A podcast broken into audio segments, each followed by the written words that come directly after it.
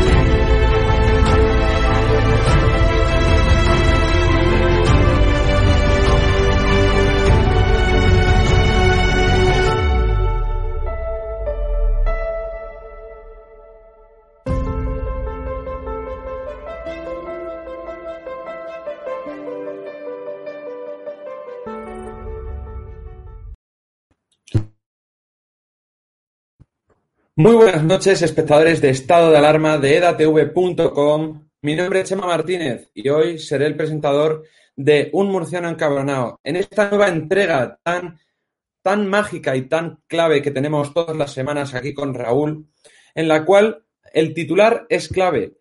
Europa no se fía del gobierno de Superman y Jolly Tucán. Veremos a ver qué tiene que decir Raúl acerca de esto. Así que, sin más dilación, paso a presentarle a nuestro protagonista, Raúl. ¿Qué tal estás, Raúl? Buenas noches. Muy buenas, caballero. ¿Qué tal? Pues muy bien. Hoy voy a dar una charla un poco complicada de numeritos, así que la gente, o bien que lo vea luego, o que tomen nota, porque voy a desmontar euro por euro todas las mentiras de los fondos de recuperación hablando de lo que no se suele hablar, que es de la parte que hay que devolver y de la parte que estaba preasignada cuando era presidente Mariano Rajoy, cosa que el Partido Socialista nunca ha comentado. Ya veréis la sorpresa, los números y las declaraciones de varios presidentes del gobierno, incluido el presidente del Deutsche Bank y del Bundesbank, que no se fían ni un pelo del gobierno de España. Pues te dejamos, vamos, te dejo que sigas aquí explicándote con total libertad. Ya sabemos cómo es EDATV, sin censura y aquí a desvelar todos estos secretos sucios que tiene este, el gobierno de Sánchez y Yolanda Díaz. Ponme a compartir esta imagen. Perfecto. Vale, para empezar mal, porque siempre hay que empezar mal. Porque toda historia tiene un comienzo y Esperemos que esta historia algún día tenga final y es la de la ruina eh, socialista a la que nos hemos acostumbrado con una facilidad pasmosa.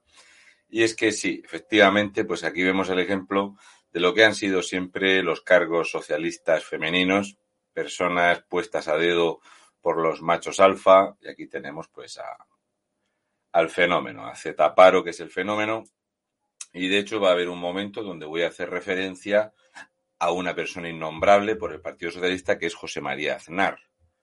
Porque normalmente la gente que suele ver este programa tiene una media de edad suficiente para haber conocido las legislaturas de José María Aznar. Y entonces os voy a dar unos datos para que contrastemos y comparemos con sencillez y os voy a desgranar los fondos europeos estos que se supone que van a venir en julio, ya estamos a 28 de julio, si van a venir, ya les queda poco tiempo para venir, ¿vale? Y entonces, pues vamos a hacer esto que tanto me gusta, que es dato mata relato, ¿vale? Entonces he querido eh, poner esta imagen porque, claro, el mentor de Pedro Sánchez es José Luis Rodríguez Zetaparo.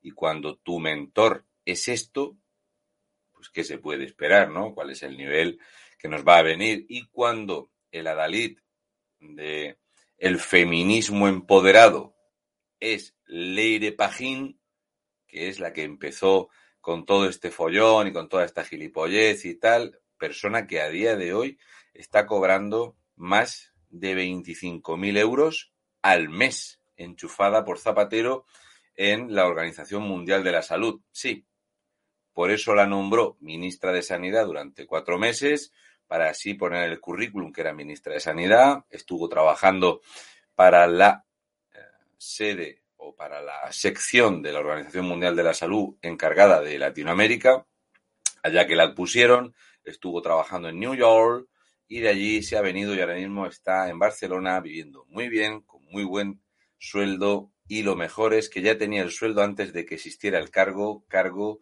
que le ha otorgado Pedro Sánchez. Pero el dinero ya sabéis que es para educación y sanidad.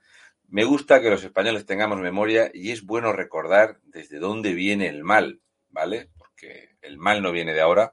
Bueno, os he preparado bastantes cositas, os he preparado bastante material y ya digo, para que toméis nota y para que los votantes del Partido Socialista, los defensores de Podemos, que de cuando en vez pasan por aquí, eh, por favor, disfrutadlo enormemente porque va por vosotros, ¿vale?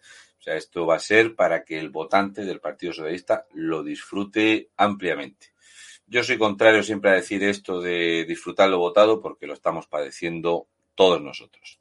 Pues bien, érase que se era que después de los carteles rojos de, Zetaparo y Leire Pajín, pues apareció el guapérrimo en escena presentándose una y otra vez a ver si conseguía una mayoría absoluta que nunca le dio el pueblo español y al final pues tuvo que hacer eso de no dormir y pactar con aquel que no iba a pactar, el de las cartillas de racionamiento, el que quería controlar el CNI, el que quería quitar y poner jueces, el que quería favorecer los nacionalismos, todo aquello que dijo Pedro Sánchez, este tipo que es doctor en economía doctor en economía, yo soy un paleto de provincias, yo soy un analfabeto y él es doctor en economía, tiene un doctorado en economía porque hizo un montón de cosas como por ejemplo fotocopias, ¿vale? Aquí vemos cómo cuando asalta el poder le dijo a Mariano Rajoy Brey que era un indecente, le llamó indecente. Y la España de Mariano Rajoy Brey que era la economía que más crecía de Europa, el crecimiento económico de España superaba el 3%, esa cifra mágica, ¿verdad?, para el independentismo catalán, y allá que estaba eh, Pedro Sánchez dispuesto a coger el poder con 85 diputados de la mano de todo el odio nacionalista y de la gran cagada de ciudadanos junto con las elecciones catalanas. Que a nadie se le olvide esta imagen. España está así ahora por aquello que pasó ese día. Mariano Rajoy dejó un bolso, Soraya Sánchez de Santa María entregó los medios de comunicación a la izquierda y Pedro Sánchez, expulsado del PSOE y retomó el PSOE a base de sobornos, con urnas llenas de votos, el del doctorado fake, presidente del gobierno, su santidad. Y aquí vemos la otra parte. Aquí tenemos a Yoli Tucán, a Irene Montero, súper expresiva como siempre, y al macho alfa que las cubre a todas. Él es el que domina la manada. Que a nadie se le olvide que Podemos sigue siendo el juguete de Pablo Iglesias Turrión. Pablo Iglesias no se ha perdido y Pablo Iglesias sigue mandando.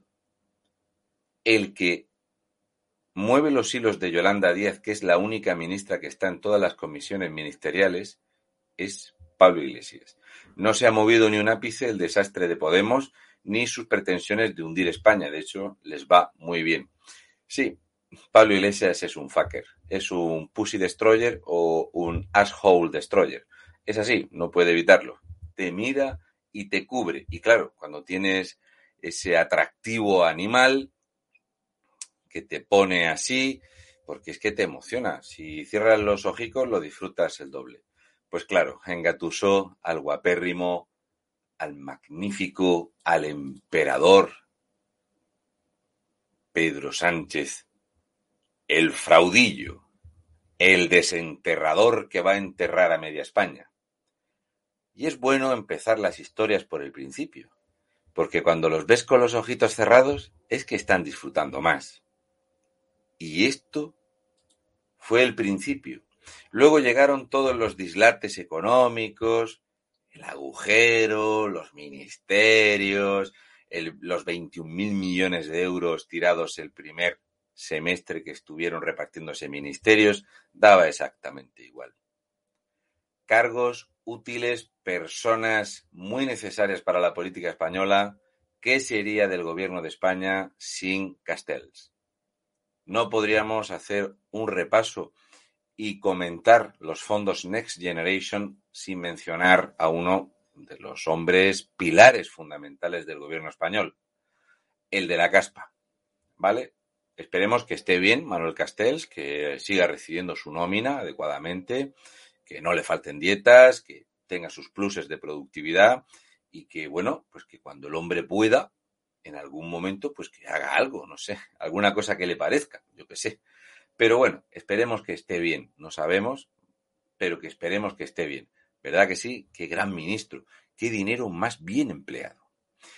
No se hizo mucho de tardar la llegada de los turistas, de los cruceros, de la inversión extranjera que desmontamos fácilmente el otro día aquí en estado de alarma, cuando el Partido Socialista llega pues rápidamente pues sus inmejorables relaciones con el reino dictatorial del narcoestado marroquí y de todo lo que venga detrás, pues rápidamente empezaron a traer riqueza a esa comunidad autónoma donde Ángel Víctor Torres está empeñado en imponer unas medidas que parece ser que los jueces no le ven fuste ni coherencia, pero Ángel Víctor Torres, dale que te pego, sigue con lo suyo. Y aquí vemos, pues, los nuevos canarios recién ubicados. Es cierto que como venía mucho, pues eh, todo lo que no quiso Armengol, por ejemplo, pues nos lo mandó para Cartagena y son miles y miles y miles pues, de nuevos autónomos, de nuevos eh, empleados, de personas que nos van a pagar las pensiones, han traído la riqueza. De hecho, en dato mata relato, el 65% de los inmigrantes que vienen desde África no trabajan. O sea, de cada 100 65 está desempleado. Es el mayor número de desempleados en España. Espectacular. Si con esto no progresa un país, yo ya no sé cómo lo vamos a hacer. Que vengan más los más fuertes, que salten, que a ser posible vengan cargados de garfios y ácidos para mandar a 17 guardias civiles a recibir asistencia eh, médica tanto en Ceuta como en Melilla, que a Marlasca todo esto no le preocupa mucho, que está dando clases de inglés la criatura. Si bien es cierto que tampoco comentamos la riqueza, porque quizá los fondos que esperaba recibir el Partido Socialista, pues los estábamos recibiendo en parte gracias a Salvamento Marítimo. Y digo esto porque ya sabréis que una persona de Salvamento Marítimo estaba compinchada con los que suelen venir a traer riqueza y a pagarnos las pensiones, y estaba compinchado en rescatar las embarcaciones que venían cargadas de estupefacientes. También es casualidad que acertaba con su barquito de salvamento marítimo que pagamos todos los españoles y los rescates y el combustible y los sueldos y solía acertar muchísimo. De hecho, prácticamente eh, una octava parte de las embarcaciones que rescataba ese barco venían cargadas de premio también es casualidad. En fin, esto quiere decir que son emprendedores, que gente que le gusta eh, llegar a los países de forma adecuada, que se note que ellos vienen a sumar. ¿eh? Sí, de hecho, este eh, tipo de salvamento marítimo formaba parte de esos entramados que han movido 4.000 kilos de droga para mandarlos a península y que disfrutaran de aproximadamente una cuarta parte en Canarias. Ángel Víctor Torres no tiene nada que decir a este respecto y no hay toque de queda para que vengan embarcaciones a cualquier hora. Ni siquiera se les exige ningún tipo de documento sanitario para poder entrar en España, pero una persona española sí que se le va a requerir y sí que tiene todo tipo de impedimentos para viajar entre islas o incluso dentro de su propio municipio. Pero ya sabéis cómo es el socialismo. Y este es el lema que se eligió en el momento en el que Pedro Sánchez negoció acertadísimamente sin boli ni papel los fondos de transformación, recuperación y resiliencia. Y este fue el eslogan escogido. España puede. Uf, se me ponen los pezones como timbres de castillo, joder. España puede. Oh, mamá. Sí, y Pedro Sánchez nos prometió 140 mil millones de euros con los que iba a transformar la economía española. España es un país que deambulaba perdida y sin rumbo hasta que Pedro Sánchez negoció 140 mil millones de euros de los fondos de eh, recuperación, transformación y resiliencia. No sé si sabréis que hace un año y siete días desde que se anunciaron. Un año y siete días desde que se anunciaron. Prácticamente los fondos van a ser como una cita para una operación en la seguridad social. Se termina julio y no ha llegado ni una sola parte. De hecho, del dinero prometido va a venir mucho menos y del total va a venir mucho menos. Y del dinero que anunció Pedro Sánchez, una enorme parte ya estaba negociada con Mariano Rajoy Brey pero de esta parte el Partido Socialista no le interesa hablar y es bueno que lo hablemos. De hecho, esta negociación y este momento de las palmas, que fue en julio, quiero recordar que el 21 o el 22 de julio, cuando vino aquí se le hicieron palmas, ese dinero, esos 140 mil millones de euros, anunciados a bombo y platillo, requerían los puntos que firmó. De hecho, España necesitó ocho meses para presentar una unidad de seguimiento de los 155 mil millones de euros que iban a venir. 155 mil millones de euros fue la primera cifra que anunció el Partido Socialista. Esto lo digo por si a alguien se le ha olvidado. Yo me dedico a refrescar memorias y a tocar las narices bastante también. De esos 155.000, automáticamente hubo cuatro países europeos que dijeron que no, así que ya se bajó a 140.000. De los 140.000, la mitad a préstamo, puro y duro. Y el resto de fondos, nada de a fondo perdido, vinculados a ciertas medidas imposibles de esquivar si se quiere recibir el dinero. De esto el Partido Socialista tampoco quiere saber mucho. De hecho, tenía de plazo hasta el mes de marzo para presentar el plan, el proyecto de en qué se iban a gastar ese España puede el dinero. Se les pasó el plazo. Después de ocho meses no se sabía quién iba a hacer esto. Europa exigió procesos de control sólidos se lo pidió al Gobierno de España por escrito el 8 de marzo de 2021 y Pedro Sánchez prometió criterios de cualificación y solvencia técnica y nombró para ello a Manuel de Rocha, que ahora os explicaré quién es. Es cierto que aquí pues tenemos todo tipo de vividores, todo tipo de chulazos y de personas que nos suponen un enorme gasto y una carga pública. Es cierto que Europa no se fía de nosotros quizá porque tenemos parlamentarios que dicen que como mucho van a acudir cuatro veces al mes al Parlamento, porque odian a España y no van a trabajar para España. El sueldo lo cobran íntegro. Estos son los socios de gobierno. Es cierto que cuando ves este tipo de negociaciones, cuando Europa exigía una reforma laboral y vieron que negociaban estos, pues automáticamente los primeros 15.000 millones se cayeron. Ahora se han caído muchos más. Os voy a poner una imagen para que recordéis. Esta imagen es del 21 de julio de 2020.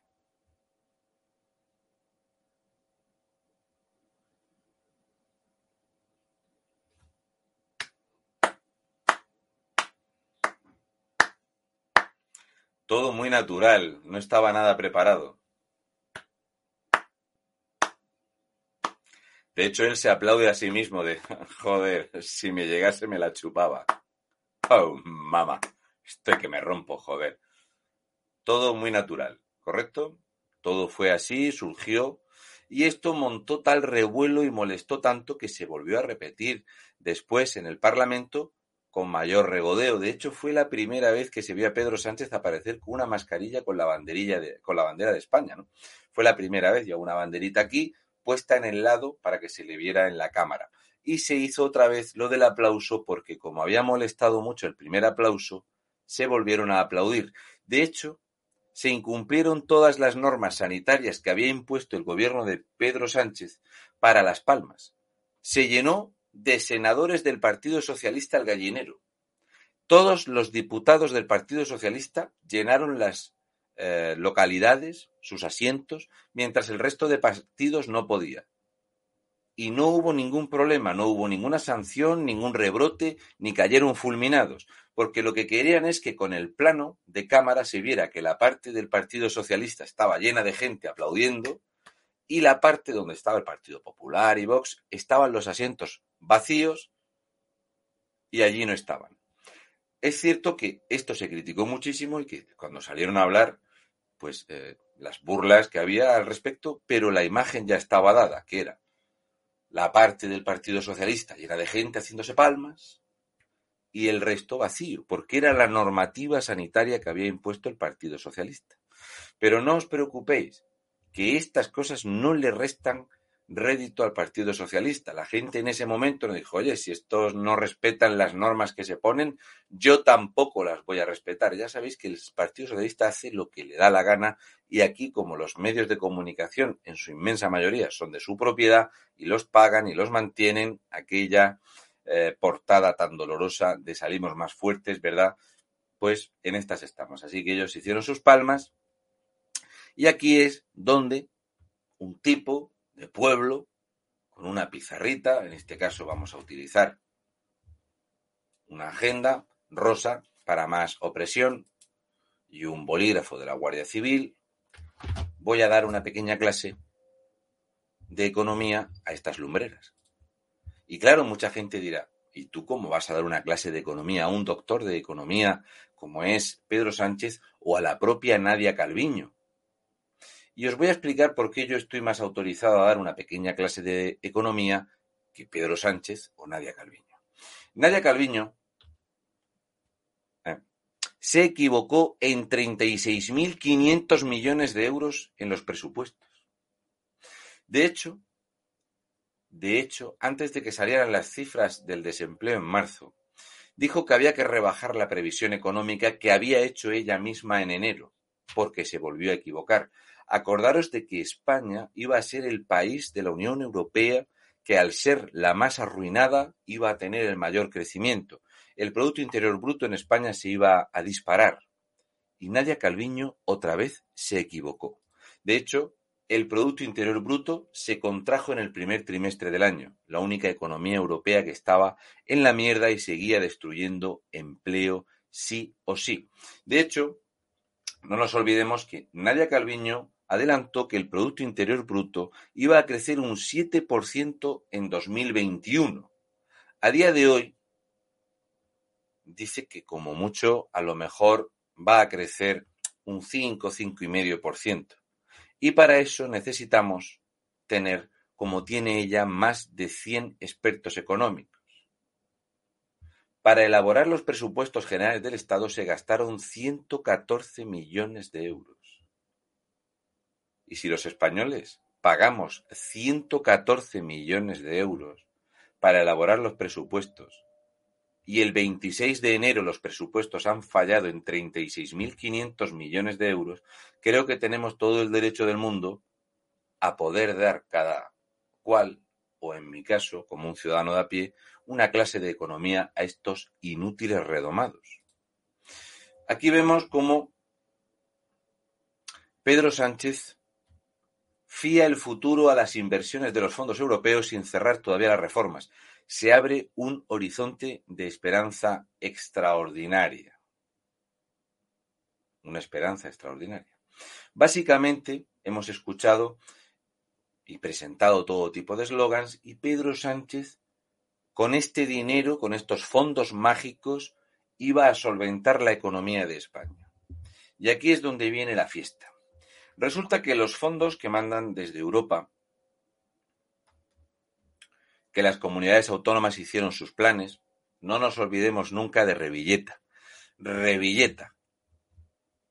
Revilleta presentó un plan para comprar drones para teletransportar por potes a los turistas.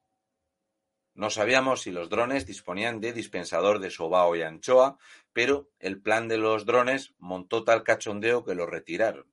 Pero él dijo, no, a mí si me dan 300 millones de euros, yo me los gastaría en drones, en potes para teletransportar vascos, que son sus clientes favoritos gracias a sus buenas amistades con Zurullu, a eso destinó el dinero. Hubo otras comunidades autónomas muy, muy afectadas por el socialismo, como es el caso de Conchita Andreu, que hicieron un glosario magnífico de propuestas, una cosa espectacular.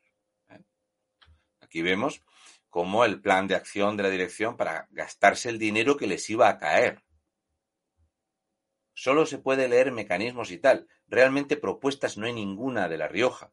Lo que pasa es que La Rioja sí saben qué es lo que tienen que hacer con el dinero en el caso de si eres socialista, es montar una SICAP en Luxemburgo para no pagar impuestos en España. De hecho, Conchita Andreu ha repartido la mitad de la legislatura con unos consejeros y luego otros consejeros y otros asesores para todo lo que pueda trincar esta legislatura repartirla bien. Esta es la que tuvo a bien invitar a Abraham Gali, ¿verdad?, a La Rioja para que La Rioja disfrute de muchísima mejor economía. Seguramente la ruina que hay en Aro no le importa nada a Conchita Andreu, pero eh, que los socialistas tengan empresas pantalla en Luxemburgo tampoco. Cosas que pasan. Pero bueno. Antes había mencionado al fabuloso Manuel de Rocha. Aquí, como podéis ver, es el portal de transparencia del Gobierno de España. Y aquí tenemos a Manuel de Rocha. No es broma. Se llama así. Tener a un socialista que va a gestionar el dinero y que se llame derrocha, ya deja un poquito de mal cuerpo, ya te deja ahí un poquito tristón, ¿no? Pero resulta que este es el secretario general del Departamento de Asuntos Económicos y G20. En el G20 no está España, pero tenemos un secretario general para esto. La cosa es que este amiguito del Partido Socialista, ¿vale? Otro de los traídos, por eso he mencionado antes a Conchita Andreu, este eh, fue director de innovación en la Universidad de La Rioja, cosas que pasan, ya sabéis, lo de la economía circular, socialistas a mamar, pues resulta que se conformó ese, esa unidad de seguimiento, esos especialistas, ¿verdad? Que serían los 22 ministros, siete altos cargos, este de aquí y uno de Podemos, que ahora después os lo presentaré, que es Nacho Álvarez. La cosa es que del dinero que iba a venir, de los primeros 70.000 millones de euros, el 70% Europa obliga a que se destinen a transición ecológica y digital.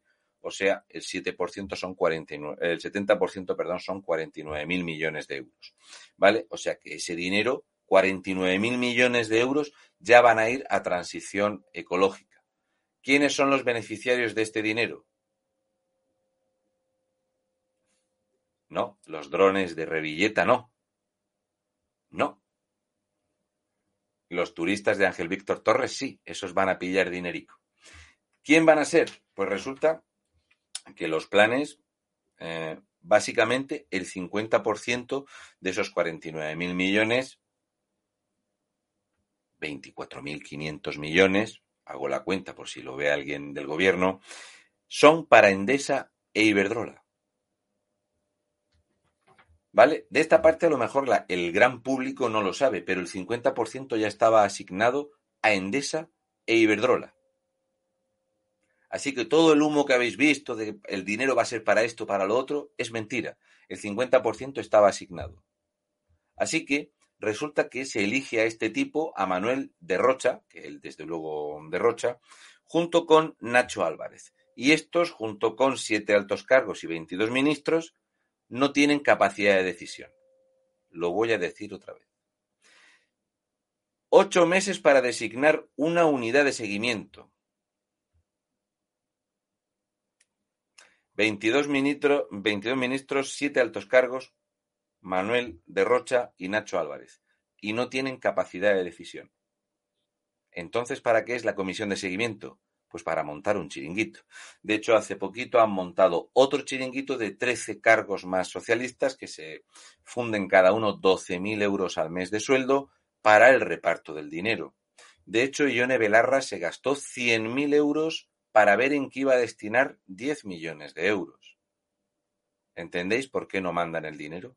¿Y por qué no tienen capacidad de decisión? Porque la capacidad de decisión de todo el dinero que se va a mover lo decide Pedro Sánchez. Por eso le ofreció 4.500 millones de euros a Argentina.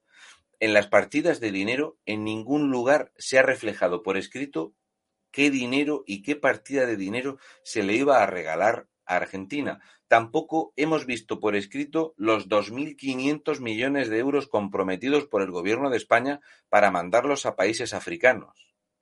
Ellos prometen esos 7.000 millones de euros, estamos hablando del 10% de esos primeros 70.000, uno de cada 10 euros es para regalarlo debiéndolo los españoles y no está por escrito en ningún documento. No lo busquéis, que en ningún sitio está más que las declaraciones de Pedro Sánchez, que cada vez que coge el Falcón sale repartiendo dinero, se hacen palmas, se le acercó un niño negro, le dio un abrazo y dijo, pues esto hay que darle 2.500 millones de euros. En Argentina me han hecho palmas, pues 4.500 millones de euros. No sabemos a Hollywood cuánto le vamos a dar, pero sí sabemos que le dio 6 millones de euros a Miley Cyrus, Hannah Montana. Es que es Pedro Sánchez.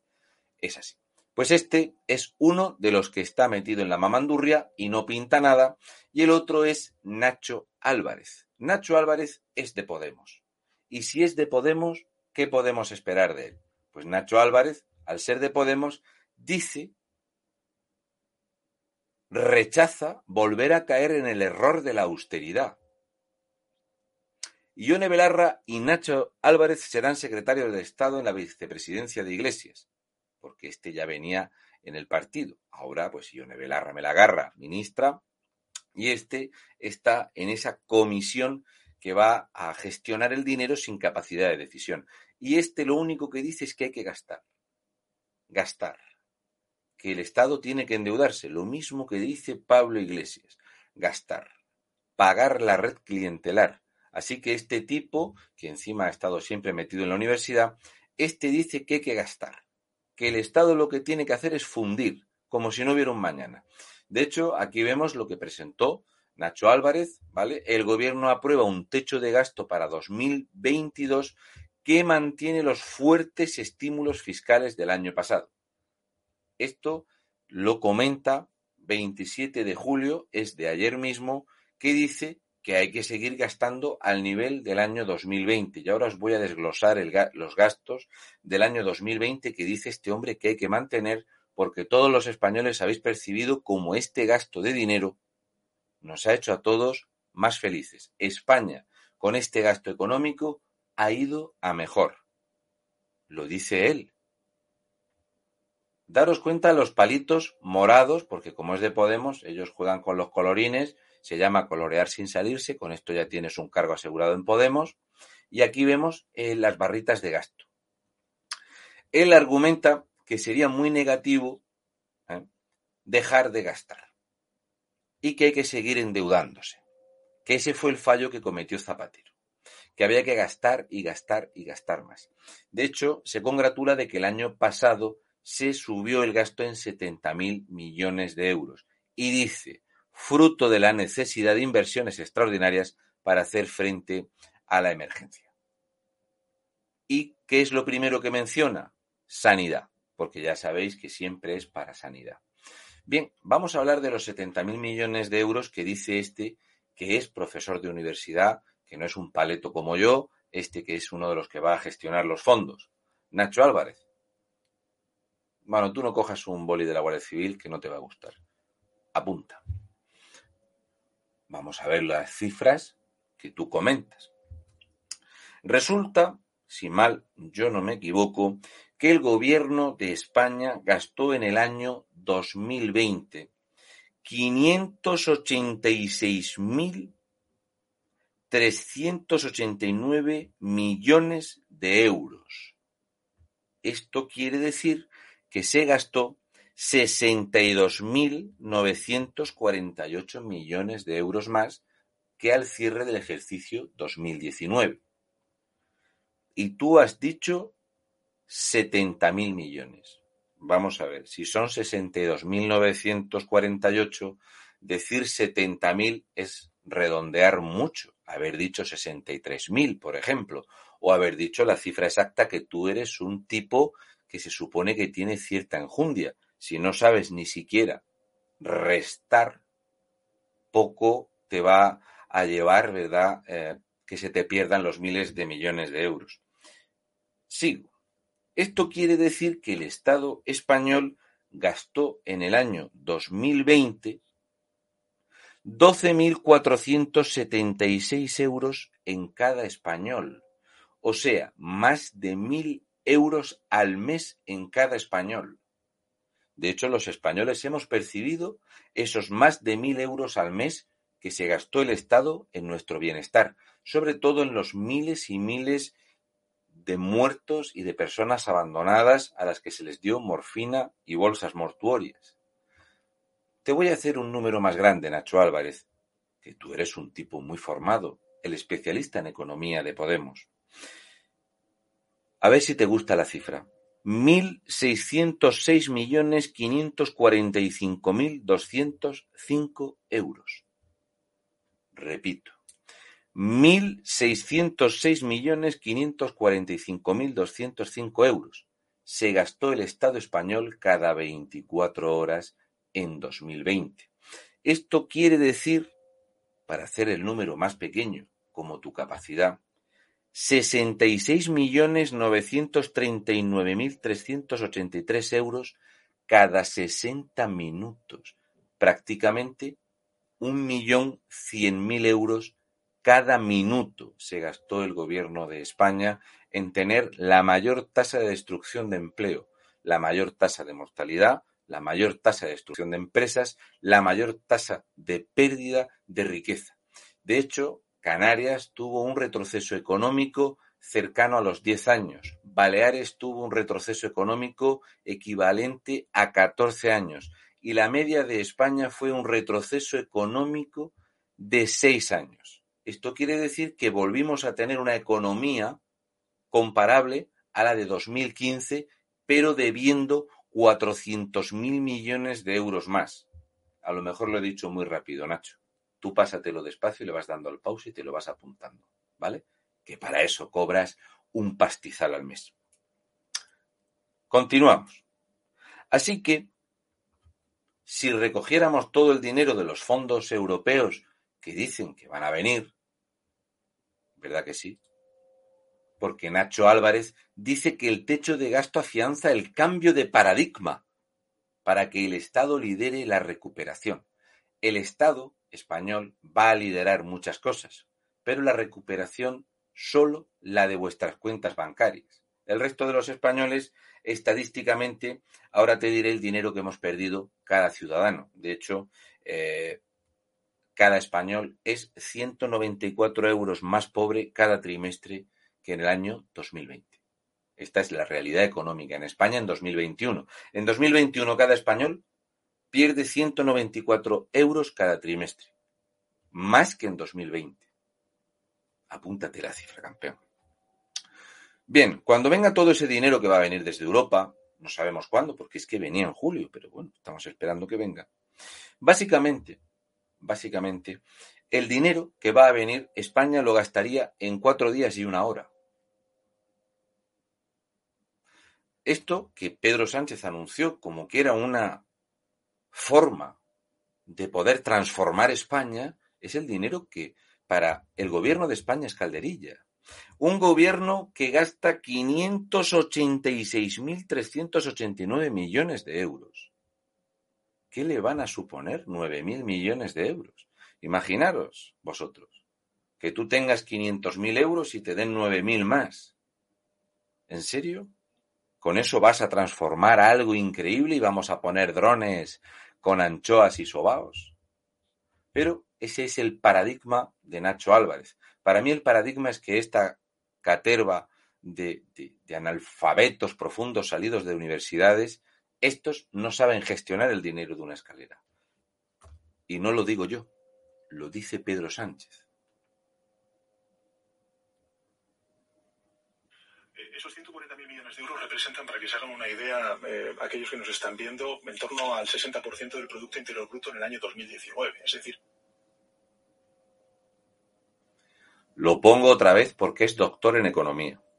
Eh, esos 140.000 millones de euros representan, para que se hagan una idea, eh, aquellos que nos están viendo, en torno al 60% del Producto Interior Bruto en el año 2019. Es decir, estamos hablando de unas magnitudes inéditas. Para que se hagan ustedes una idea, eh, en los años 90, cuando Felipe González obtuvo los fondos estructurales, los fondos de cohesión, representaron en seis años 8.000 millones de euros. Aquí estamos hablando de 72.700 millones de euros en transferencias y el resto de esos 140.000 millones de euros en préstamos. ¿Qué es lo que... Pedro Sánchez en Televisión Española. Hola, Pedro. Soy yo. Sé que no me aprecias. Sé que tú dijiste que este es el gobierno de la recuperación. Luego, cuando cambiaste a los ministros para meter unas Barbies, dijiste que este era el gobierno de la recuperación. Tú eres, tú eres doctor en economía.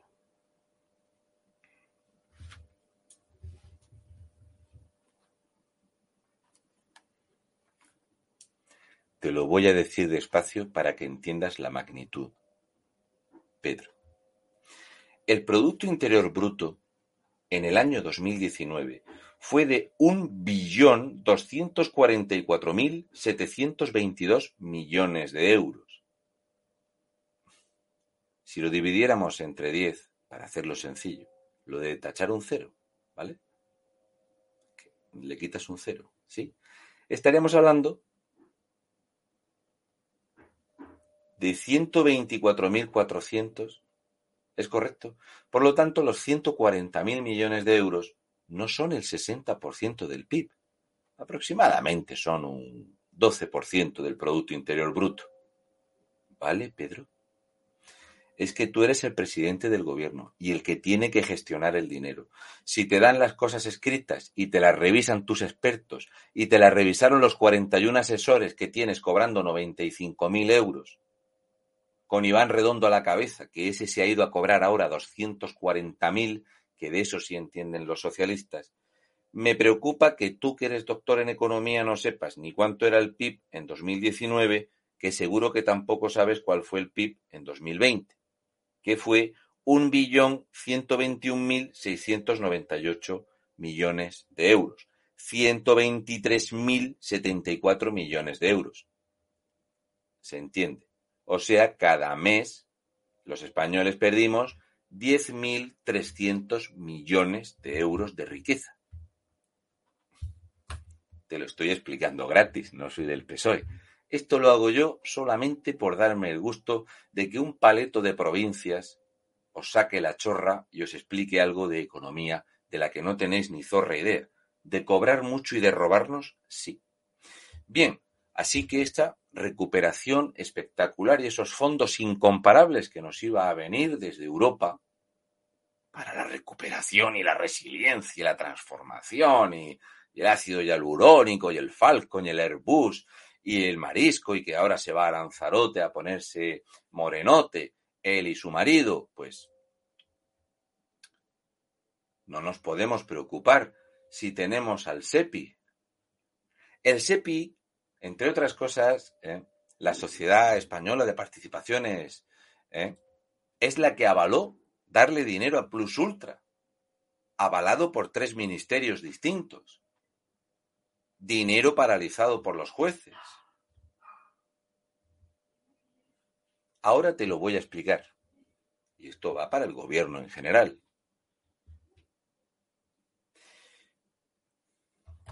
Una pregunta que os quiero hacer a la gente de aquí del chat, ¿vale? ¿Teníais sensación de que vivíamos mejor en las legislaturas de Aznar que en las legislaturas que, o en estos años que estamos viviendo con Pedro Sánchez? ¿Vosotros diríais que España iba un poquito mejor con Pepe Mari que ahora? ¿Diríais que con Pepe Mari había colegios, hospitales, se hacían carreteras, se hacían inversiones? ¿Vosotros diríais que sí?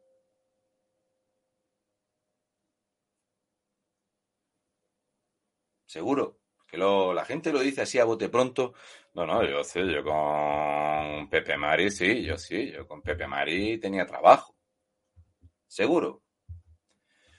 Hola. Comisión de expertos. Si es que existe alguna comisión de expertos en el PSOE, porque las comisiones de expertos en el PSOE, en el gobierno, están regulinche. ¿Sabes lo que es hacer una media? No eso que se pone Begoño para disfrazarse. No. Una media es la siguiente. Coges el dinero del primer año de legislatura, del segundo año de legislatura, del tercero y del cuarto. Y sumas todas las cifras. Y el total lo divides entre cuatro. Y te va a salir la media. ¿Vale? ¿Lo has entendido? Es muy sencillo. son matemáticas de andar por casa. Lo básico que sabe un paleto de provincias sumas el dinero de los cuatro primeros años de legislatura de Pepe María Aznar y lo divides entre cuatro y te va a salir la media. Con los gobiernos de José María Aznar, que parece ser que había sanidad y que había educación y universidades y tal, Pepe María Aznar gastaba de media 207.985 millones de euros.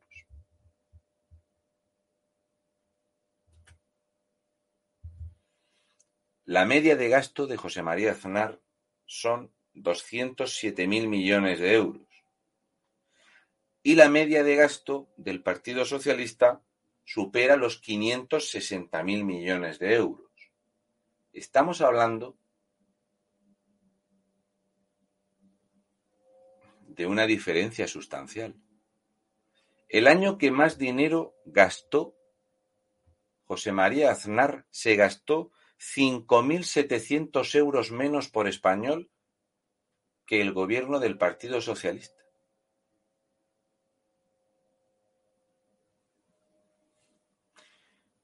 Llegamos a tener el desempleo por debajo del 10%, volvimos a estar en, el top 10 de las naciones más ricas del mundo y pesábamos algo a nivel internacional. No rescatábamos aerolíneas de los narcos. Dato mata relato. Doscientos mil novecientos ochenta y cinco millones de euros de media. A día de hoy debemos más de un billón cuatrocientos mil millones de euros. Doctor en economía. Así que, si analizamos en profundidad el dinero que va a venir desde Europa, Podemos, por ejemplo, pedir ayuda a grandes expertos que tenemos en el gobierno. Aquí tenemos a dos personas que han participado de la Comisión de Reconstrucción, porque el gobierno de España rápidamente montó una comisión de reconstrucción donde colocó a Pachi, este que no ha trabajado de nada, este inútil integral del Partido Socialista, y que puso de vicepresidente de la comisión a Enrique Santiago, el abogado de las FARC el abogado de los terroristas, de los narcos, el presidente del Partido Comunista.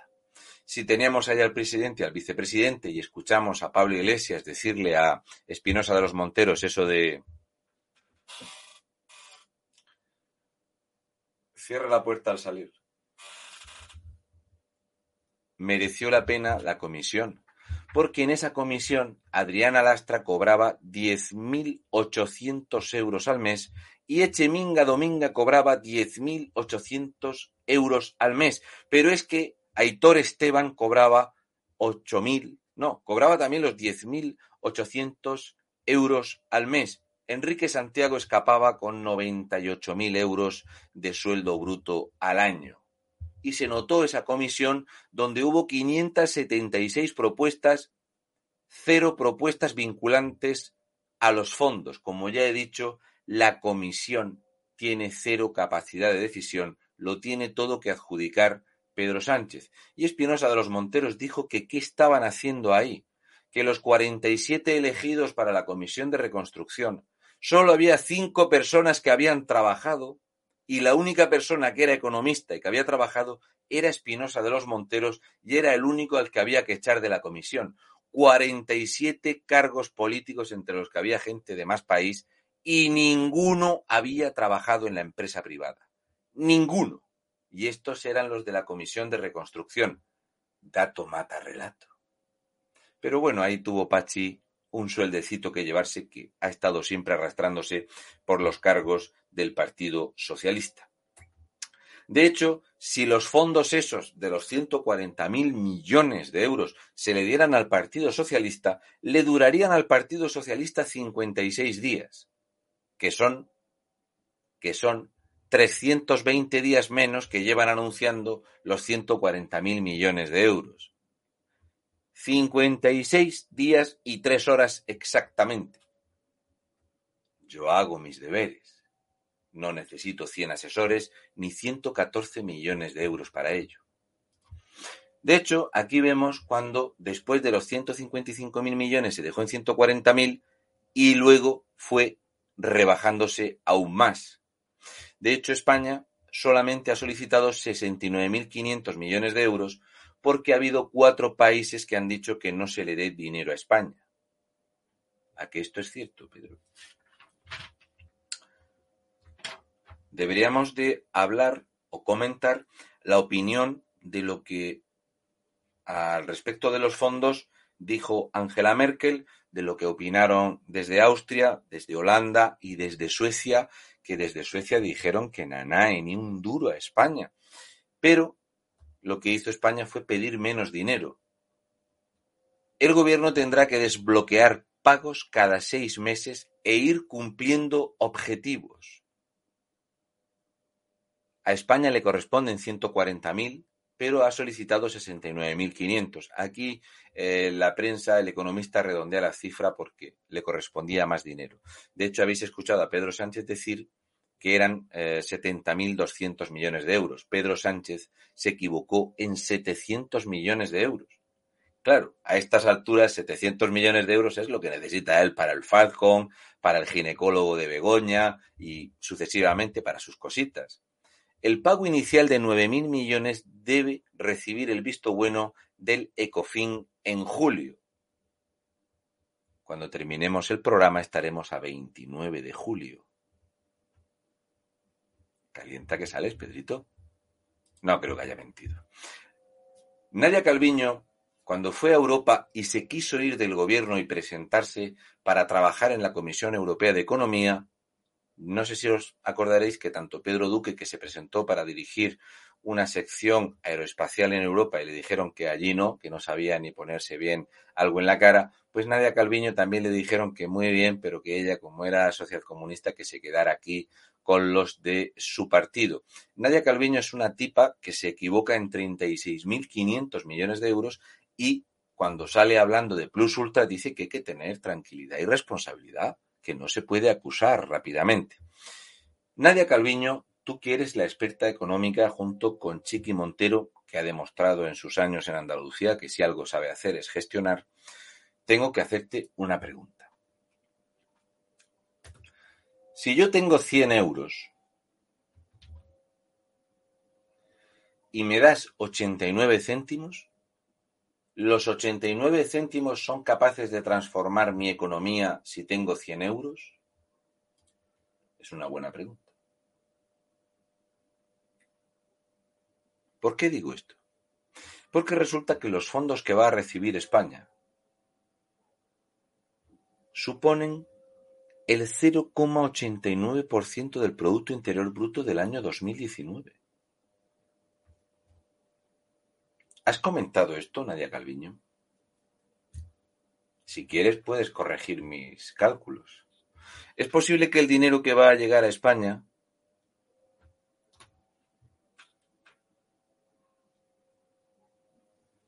eh, esos 140.000 millones de euros representan, para que se hagan una idea, eh, aquellos que nos están viendo, en torno al 60% del Producto Interior Bruto en el año 2019. Pero la verdad es que lo que va a venir representa el 0,89% del Producto Interior Bruto. ¿Sabes eso de dato mata relato, verdad?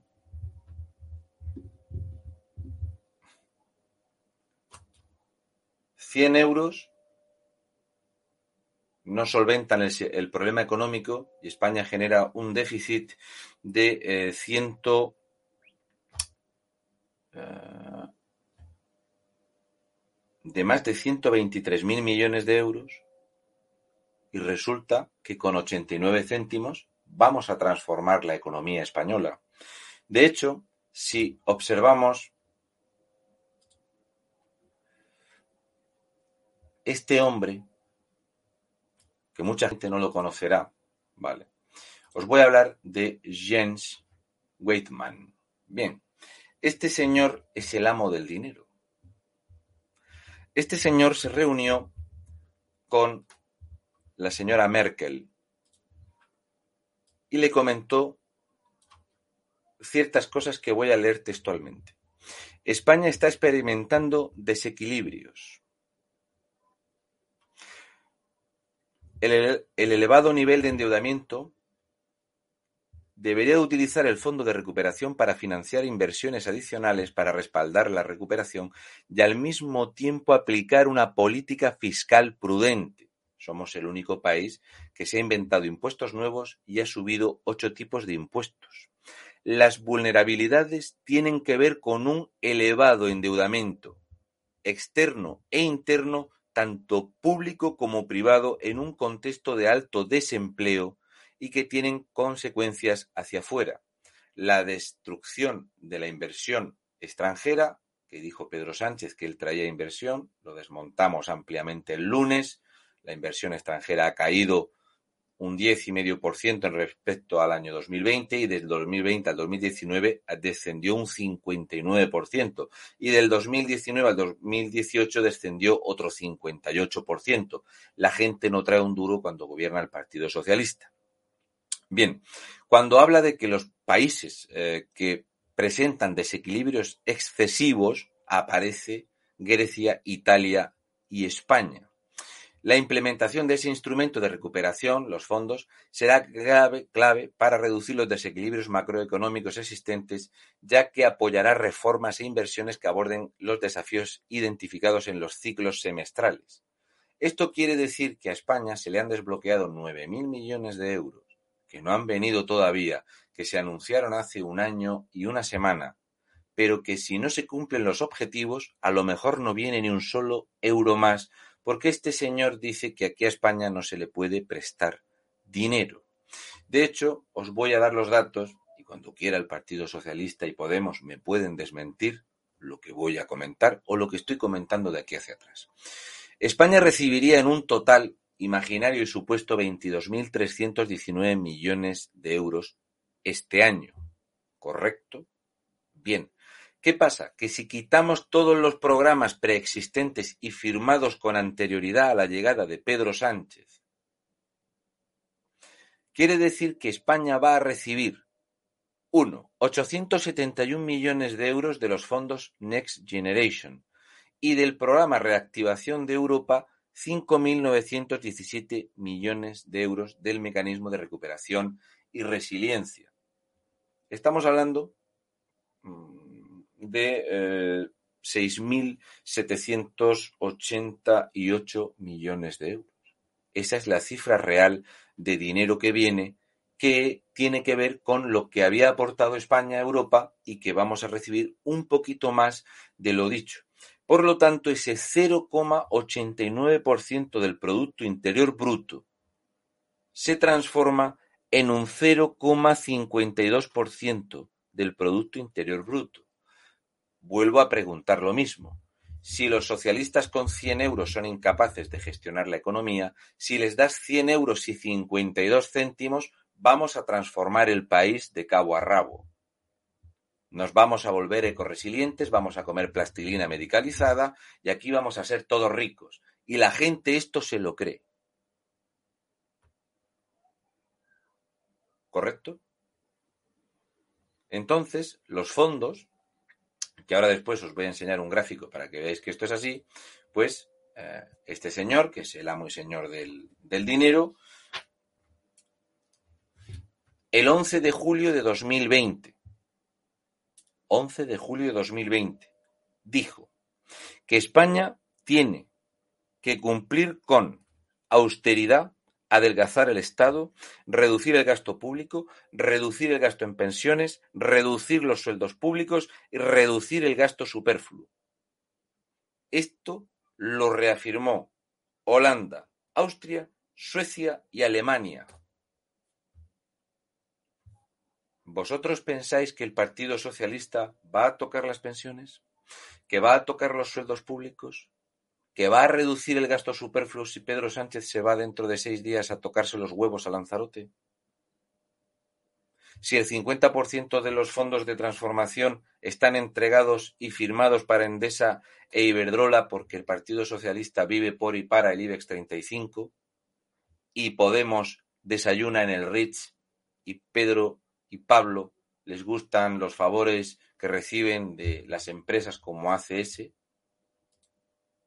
estos dos. ¿En serio pensabais que estos dos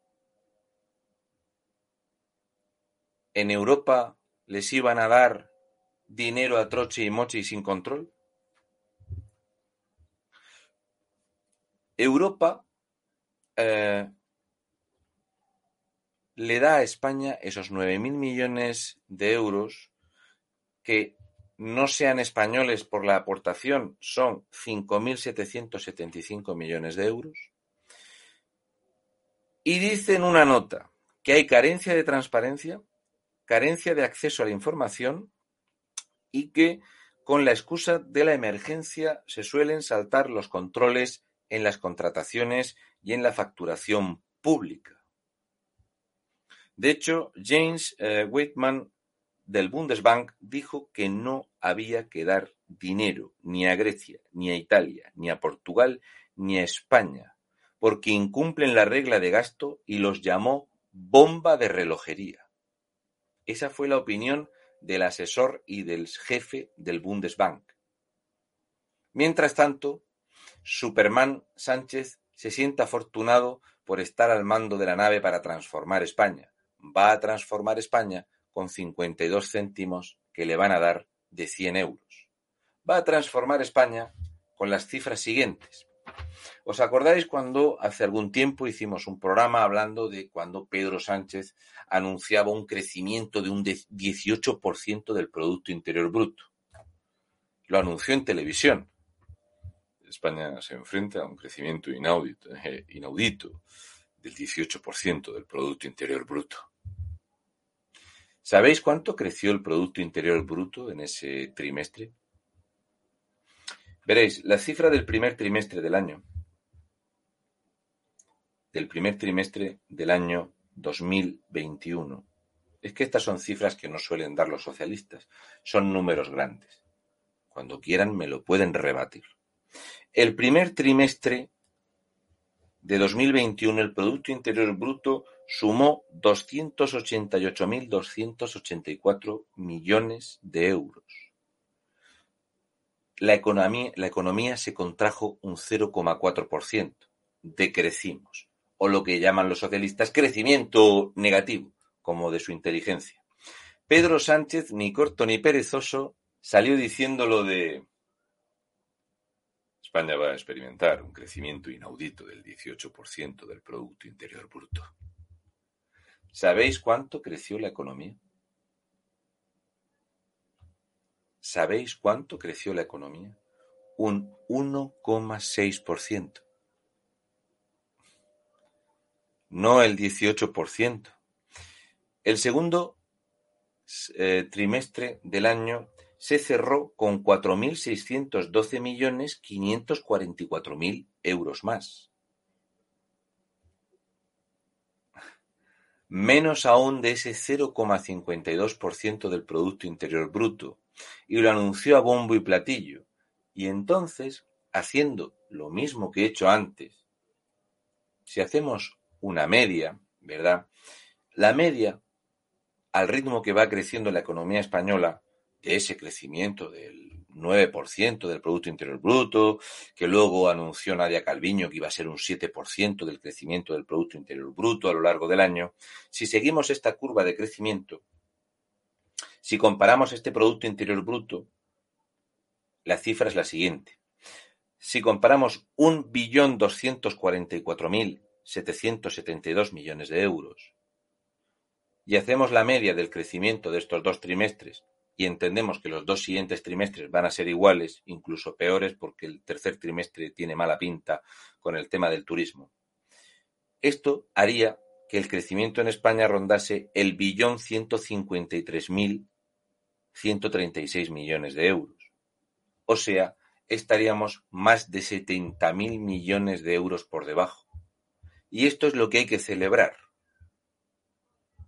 Esto es lo que hay que celebrar. Hay que celebrar que España va a ser más pobre o que este Producto Interior Bruto, para que lo podáis comprobar, es similar al Producto Interior Bruto de 2015.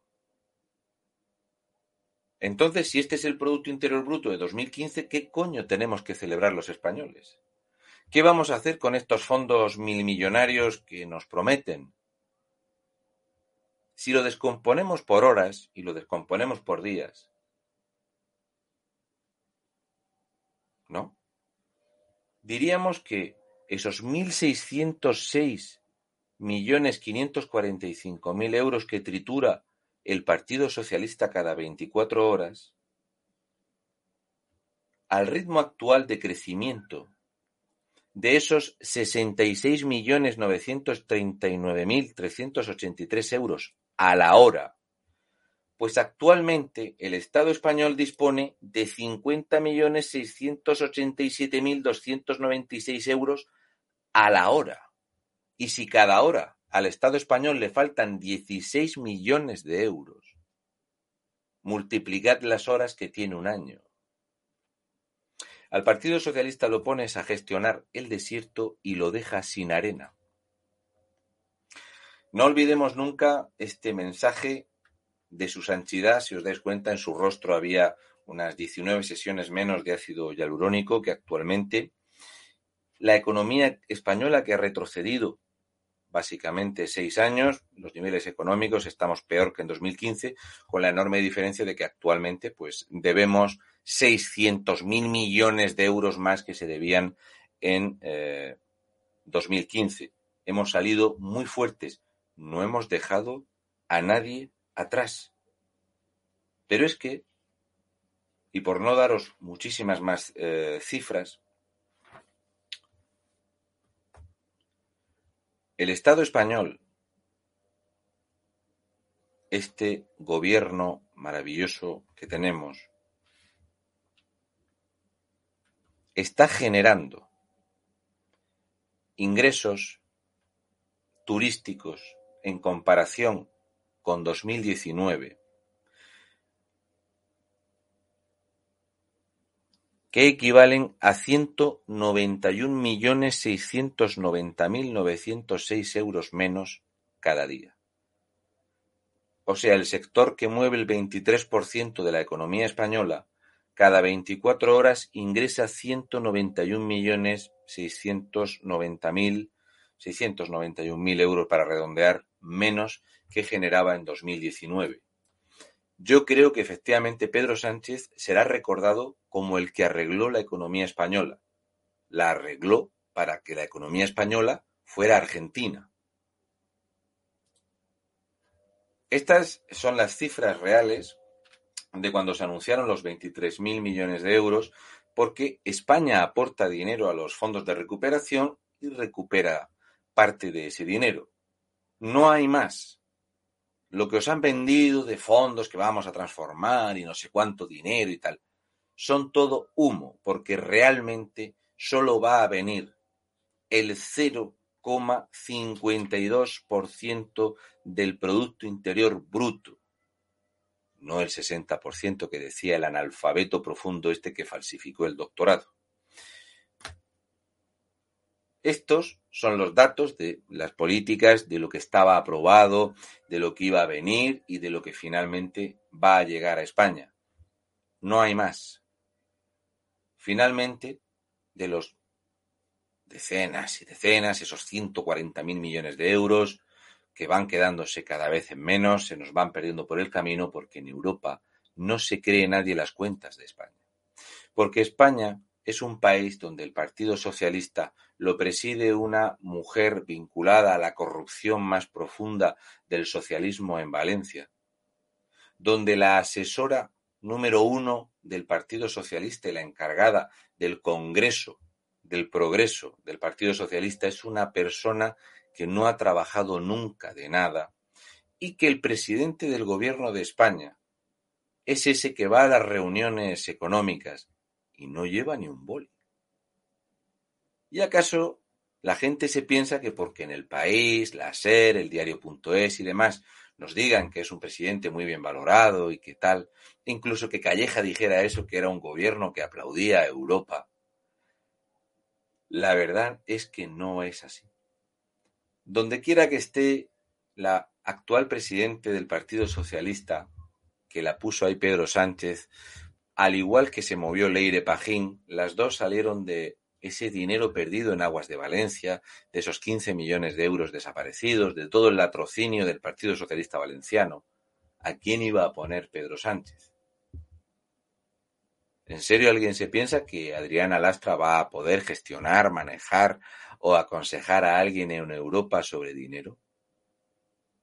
¿En serio alguien se piensa que Angela Merkel, con un Producto Interior Bruto que prácticamente triplica el dinero de España con el doble de población, con el doble de población hacen el triple de dinero, pero tienen muchísimo menor gasto superfluo.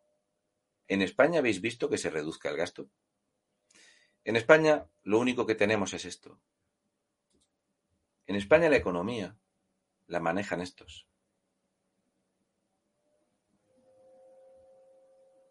¿Es correcto? ¿O estos no son los que gobiernan en España?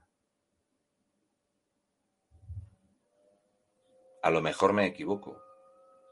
Pero para mí, que esta es la gente que decide la economía de España. Pablo Iglesias, Rufián, Otegui, Pedro Sánchez. Y estos nos van a hacer salir de la ruina en la que ellos nos han metido. Porque al final ni sanidad ni economía. Al final nada, solamente enchufismo, gasto superfluo. Al final 11 millones para Bildu. Al final 8.600 millones de euros para poder pagar las nóminas a los funcionarios catalanes porque Cataluña está quebrada. Al final dinero para quitarle 500 millones de euros de deuda a la comunidad valenciana porque las cuentas de Chimo Pig son de terminar el año endeudando Valencia en más de 3.000 millones de euros. Por cierto, Chimopig, calienta que sales. El viernes voy a explicar unas cosas de las cuentas de Chimopig. Sé que no se te va a mover el gato muerto que tienes en la cabeza, está mucho mejor anclado que el hospital volador valenciano. Pero Chimopig es el ejemplo práctico de la economía del Partido Socialista.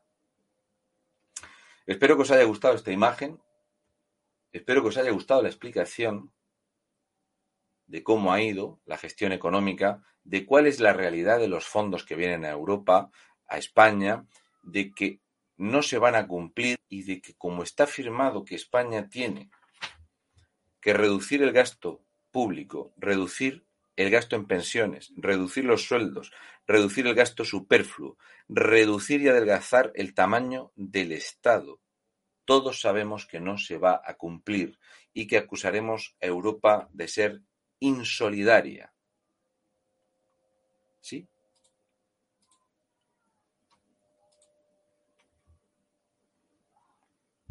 Y ahora podemos charlar un poquito, que siempre lo dejamos para los viernes. Por si tenéis alguna pregunta. ¿eh? Ya digo que el viernes le toca a Chimo Pig eh, y espero que la gente de Valencia, la gente de Valencia, eh, cuando hablemos de la situación del hospital de Alcira y todo esto, espero que le guste la explicación. Yo no soy doctor en economía, como su santidad. Desde luego no tengo el nivel de Nacho, el experto económico de Podemos, que no sabe ni siquiera cuánto dinero hay en España. Y así, eh, ¿qué pasa? Que yo, para preparar el programa, hoy me he tirado cinco horas menos cuarto, que es más de lo que quiere eh, Íñigo Remojón que gastemos eh, en trabajar al cabo de la semana. En fin, Básicamente es esto. Hay una frase que no os he dicho. Hay una frase que no os he dicho que me gustó muchísimo. ¿Vale? Y la he anotado textualmente porque hay frases que dicen los políticos que me gusta guardarlas porque merecen la pena. ¿Vale? ¿Os acordáis cuando eh, Podemos y el PSOE empezaron a hablar del dinero y dijeron que iban a abrir foros de participación con actores relevantes para favorecer la gobernanza. Foros de participación. ¿Os han preguntado alguno qué hacer con el dinero? ¿Le han preguntado a alguien? ¿Los actores relevantes eran Arnaldo Otegui y Rufián? ¿O era Pedrito el Aragonés? ¿Los actores relevantes era seguir dándole dinero a Mohamed VI? Favorecer la gobernanza es querer arruinar las políticas económicas de Madrid, que es la única comunidad autónoma que recibe inversión extranjera y que genera empleo. Quizás sea eso. Espero que estéis contentos con esos 12.476 euros que destina el Partido Socialista a cada español para que estemos bien.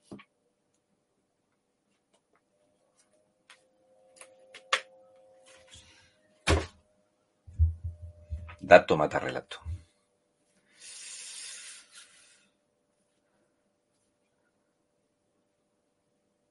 Eh, José Pérez, eh, el tema de Chiqui Montero al respecto de esta auditoría, lo de la auditoría eh, es muy interesante porque resulta que se confirman los peores presagios. De hecho, José Pérez, a mí me preocupa mucho que haya ahí una partida de unos 800 millones de euros que se pierden y que parece ser que Ciudadanos tenía conocimiento de ello y que Ciudadanos, por participar del gobierno, no puso ninguna traba. De hecho, la tercera caja fuerte llena de documentación que aparece en la Junta de Andalucía estaba en la sede o en los edificios que utiliza Ciudadanos.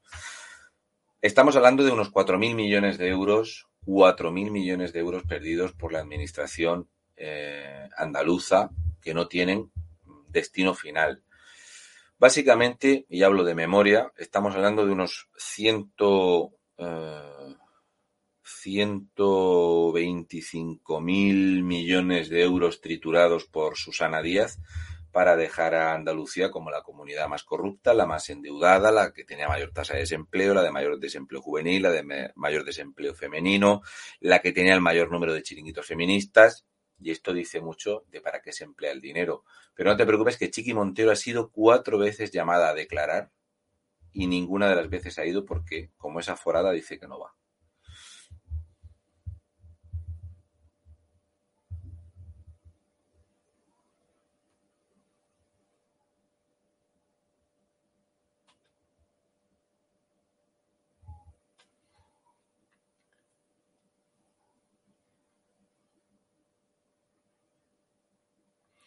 Eh, Pepe Sanchís, vamos a ver. El Ayuntamiento de Valencia es un disparate.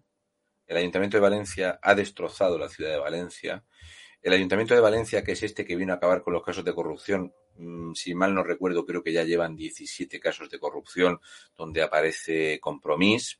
Compromís, de hecho, en los dos primeros años donde tocó pelo ya tenía eh, cuatro escándalos eh, de bastante monto económico. Valencia es un lugar que yo he sacado varias veces porque he ido varias veces allí y tal, y yo me quedé flipado. O sea, para mí Valencia me resulta irreconocible, como me pasó con Palma. Pero la comunidad autónoma, la comunidad autónoma de, Valencia está comida de corrupción. O sea, si tú coges, por ejemplo, la alcaldesa de Honda, eh, del Partido Popular, pues que es una persona que estaba muy bien mirada, que los vecinos decían que era muy buena y tal, y luego resulta que tiene unos contratos fraudulentos, que resulta que favoreció eh, con dinero para que pusiera un almacén de Amazon, es que encima también incumple la regla de gasto y tal, y desde ahí para abajo, pues si pasas por eh, Valencia, pues qué decir de Valencia, eh, Alicante es un desastre, todas las confederaciones son una ruina, los pequeños ayuntamientos de 2.000 habitantes con alcaldes eh, socialistas que cobran 30.000 euros, pero yo me voy a centrar en algo eh, que no van a ser ni siquiera la financiación del hermano del, del, gato muerto en la cabeza, sino que yo lo que voy a hacer es centrarme más en demostrar cómo todo lo que toca el Partido Socialista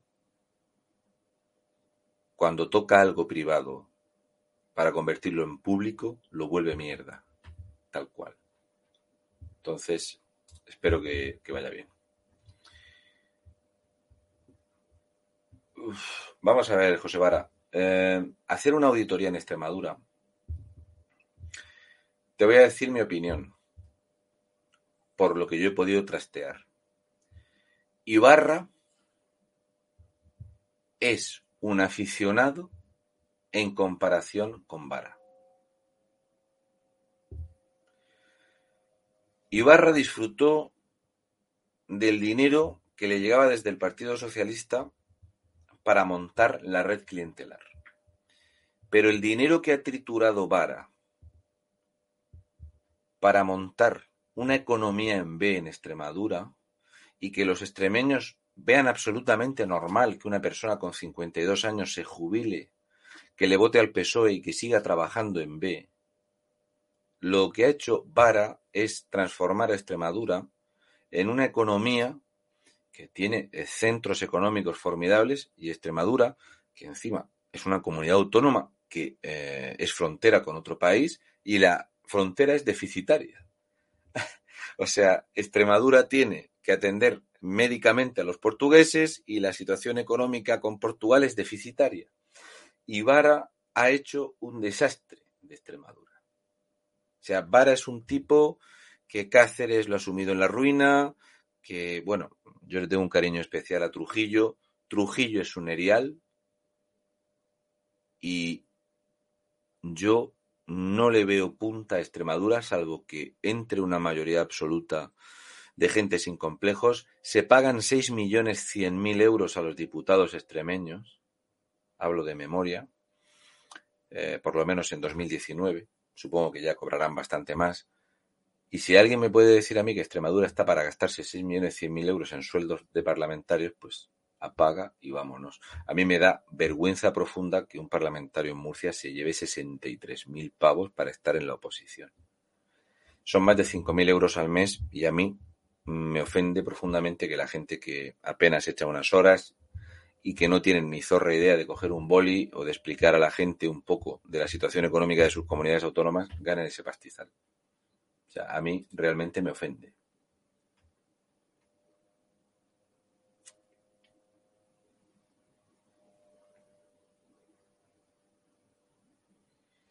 Zamorano Cabreado 83. No va a haber elecciones generales en octubre no las va a haber.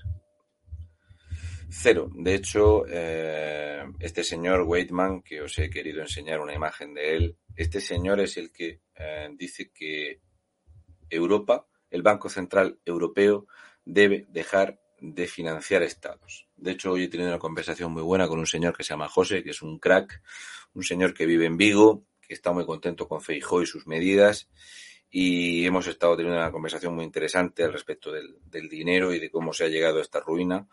Y el problema va a ser cuando Europa te diga que ya no te financia y que el 10% de los ahorros de los eh, habitantes de cada país tiene que hacer, hacer frente a la deuda del país.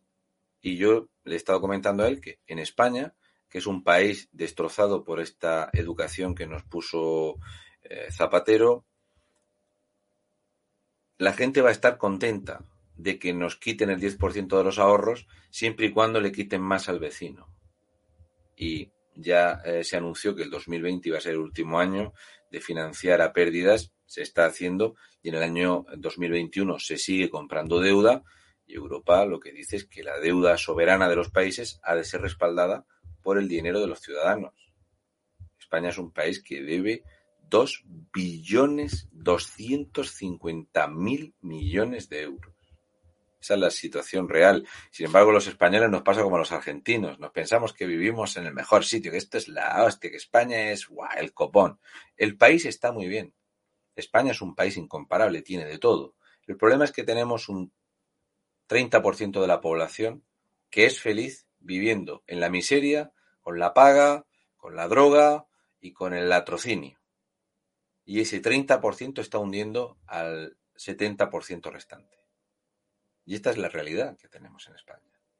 De hecho, esta mañana eh, he tenido una charla muy breve pero muy buena con un director de banco eh, valenciano eh, porque ya estaba decidido a, a, hablar de la situación económica de Chimo Pig y de lo que ha hecho en Valencia porque es una comunidad que ha decidido hundir el sector hostelero, turístico y de restauración este año, porque es que se ha empeñado en expulsar a los turistas. De hecho, creo que ha hecho un papel muy bueno un señor de la oposición del Partido Popular diciendo que, porque el, por supuesto Compromís y el Partido Socialista le decían que es que el PP quería que muriera gente y este señor del Partido Popular ha dicho que lo que no se puede hacer es hundir a la comunidad autónoma, que es la comunidad autónoma más endeudada de España por habitante.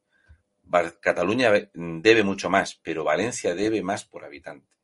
Y luego tienes Castilla-La Mancha, ¿verdad? Esa comunidad autónoma de nuestro amigo que se bebe el gel hidroalcohólico.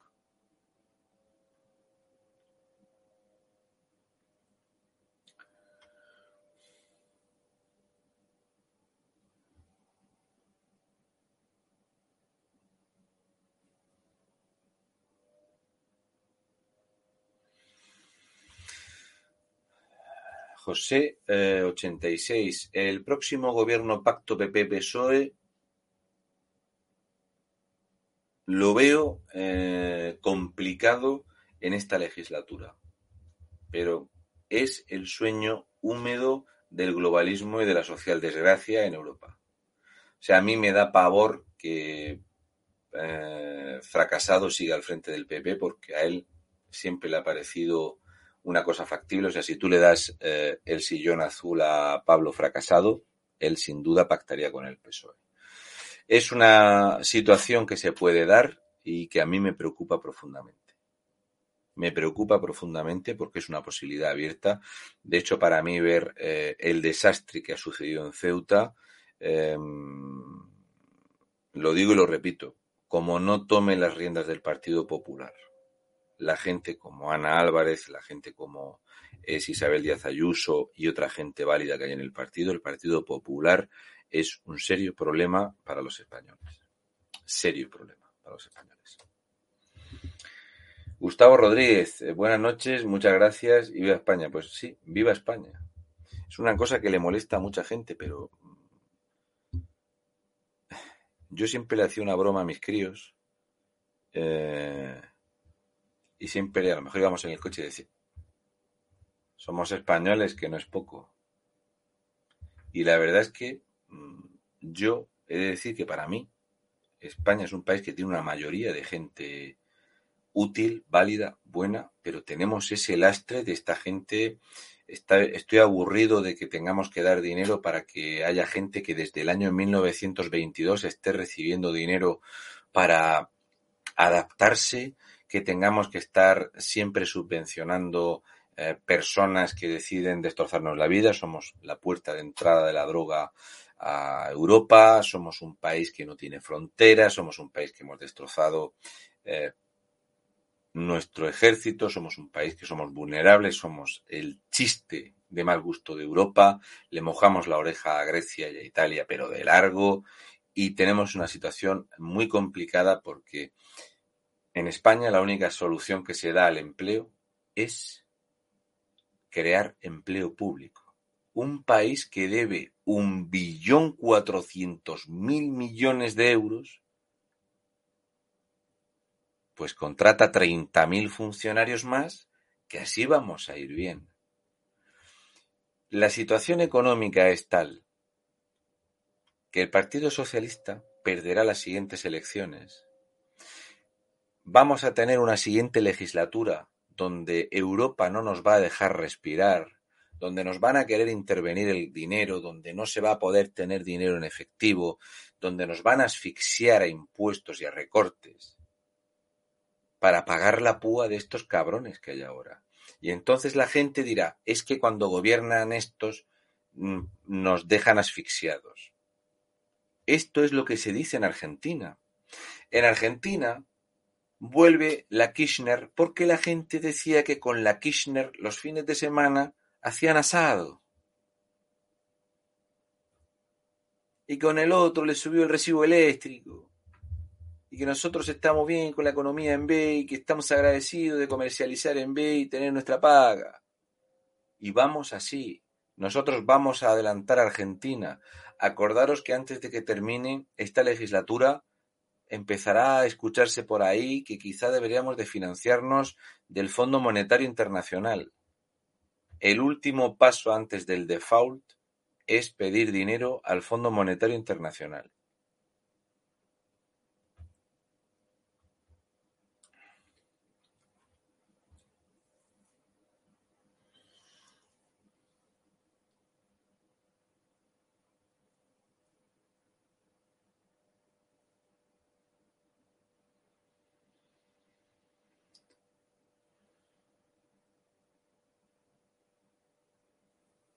Mira, voy a contestar estas dos cosas y terminamos, que ya es hora. Dice Eugenio Torres que lo que se viene es una economía de guerra. Efectivamente, se llama así, es la expresión adecuada, correcto, es muy acertado ese comentario porque se llama economía de guerra. Es que pones un país a funcionar obligatoriamente para eh, un motivo y un eh, algo vertebral. Daros cuenta que se supone que ahora mismo estamos en una situación de emergencia, que todo se debería de destinar a solventar esa situación, pero aquí seguimos con nuestras políticas de género, seguimos con nuestra eh, mamandurria habitual, con los chiringuitos y todo esto, con los cargos, el, gastar dinero público, o sea, no hay ni una sola, eh, ni un solo gesto de austeridad por parte de esta gentuza que está en el poder y nos lo van a imponer, porque el dinero hay que devolverlo. Y luego esto que comenta Mark Pro, que dice que a ellos se les tiene que meter mano y devolver el dinero robado. Yo soy absolutamente partidario de seguir a todos los que han destrozado la economía de España, no ahora, desde Felipe González Márquez, empezando por todos estos, y Pepe Bono el que se ha escondido, y recuperar todo lo que hay todo el dinero que se ha perdido en las compras de material sanitario, los contratos menores, todo lo que se roba en los ayuntamientos. Y en España se recuperarían, se recuperarían unos 122 mil millones de euros. Eso sí que es el 10% del Producto Interior Bruto. Eso es lo que yo propongo. Y eso es lo que yo llevaría a cabo. Sí o sí. Y bueno, voy a terminar, que es muy tarde. Eh, el viernes le vamos a dar al del gato muerto en la cabeza. Espero que os haya parecido chuli. Y aquí estoy para que cualquiera de estos expertos económicos socialistas me diga que me he equivocado en alguna cuenta. No, siempre tienes la razón, Raúl. Así que, no, y, te quería decir, el hermano de Garzón, había que mencionar también al hermano del ministro Garzón, que dijo que para salvar la economía había que imprimir más billetes esa es una buena técnica. También es que eso a la gente le hizo mucha gracia, pero no nos olvidemos que Pablo Iglesias dijo lo de que había que devaluar el euro. O sea, un tipo que es vicepresidente dijo que había que devaluar el euro. O sea, cuando tú pasas los Pirineos, el euro en España valdría menos y por eso venderíamos más. Y este tío es una persona que lo han votado millones de españoles, un tipo que no tiene ni zorra idea de evaluar moneda, que es lo que ha hecho Zimbabue o lo que ha hecho siempre Venezuela, y así les va. Pero bueno, si Pablo Iglesias es un referente, si los hermanos Garzón fueron los espermatozoides más rápidos, ¿qué podemos esperar? ¿Lo que No, no, está muy claro. Así que pues, muchísimas gracias, Raúl, por otra noche más de esas tantas interesantes que tenemos contigo y que nos ayuda a descubrir tantos secretos sucios que nos esconden desde este gobierno social comunista que tenemos instalado en Moncloa, por desgracia para muchos. Así que, y darles las gracias también a los espectadores de Estado de Alarma por su apoyo y comprensión, que aunque fallemos eh, una y mil veces, ustedes siempre nos van a seguir apoyando. Así que darles las gracias y además que tienen nuestra app sin censura, edatv.com. Así que regístrense, porque vamos a tener a Raúl, le vamos a tener también en exclusiva, le vamos a tener allí en esa aplicación tan maravillosa que tiene, además de Raúl, tiene nuestros directos y tiene más de 30 canales sin censura. Así que ya saben, descárguense la aplicación de EDATV. Así que, bueno, pues nos despedimos ya, Raúl, hasta el viernes. Que a, ver qué nos El viernes le, toma Chimo, le toca a Chimo Pig. es que como hoy tengo, a, hoy tengo a Chepa Pig, pues el, viernes a Chimo Pig. Así que, pues nada, Raúl, hasta el viernes y a nuestra audiencia, pues nada, que sigan viendo nuestros directos y nuestros programas tan interesantes. Así que nos despedimos hasta el viernes.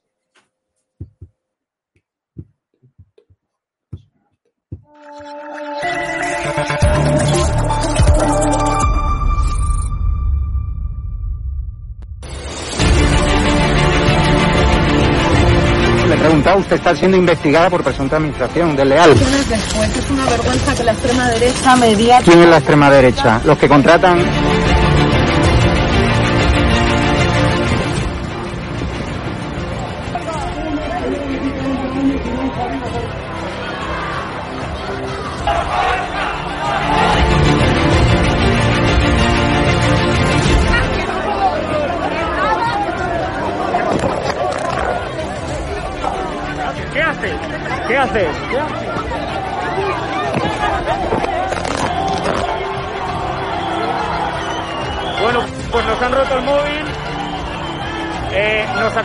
el móvil por detrás.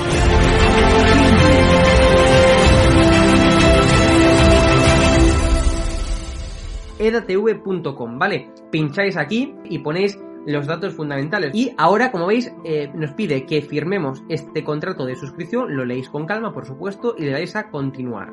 Y ahora nos pide que introduzcamos pues una contraseña y lo doy a continuar. Y ahora me pide que confirmemos el correo electrónico. Eh, habréis confirmado vuestro correo electrónico y os pide, ¿vale? Que elijáis una membresía. Está gratis, mensual, semestral, anual, ¿vale? Pues podéis elegir, por ejemplo, si queréis ayudarnos pues con 9,99 euros al mes y con la tarifa eh, plata, pues le dais a aceptar y suscribirse. Pincháis aquí y como veis, ya os dice aquí, os pone todo claro, a Fact News Consulting, plata, tarifa plata mensual, 9,99 euros, le dais a pagar y os verá ya pues el TPV, ¿no? Ponéis vuestra tarjeta bancaria, ponéis la caducidad, el código de seguridad y ya podéis llegar a pagar dándole a este botón automáticamente.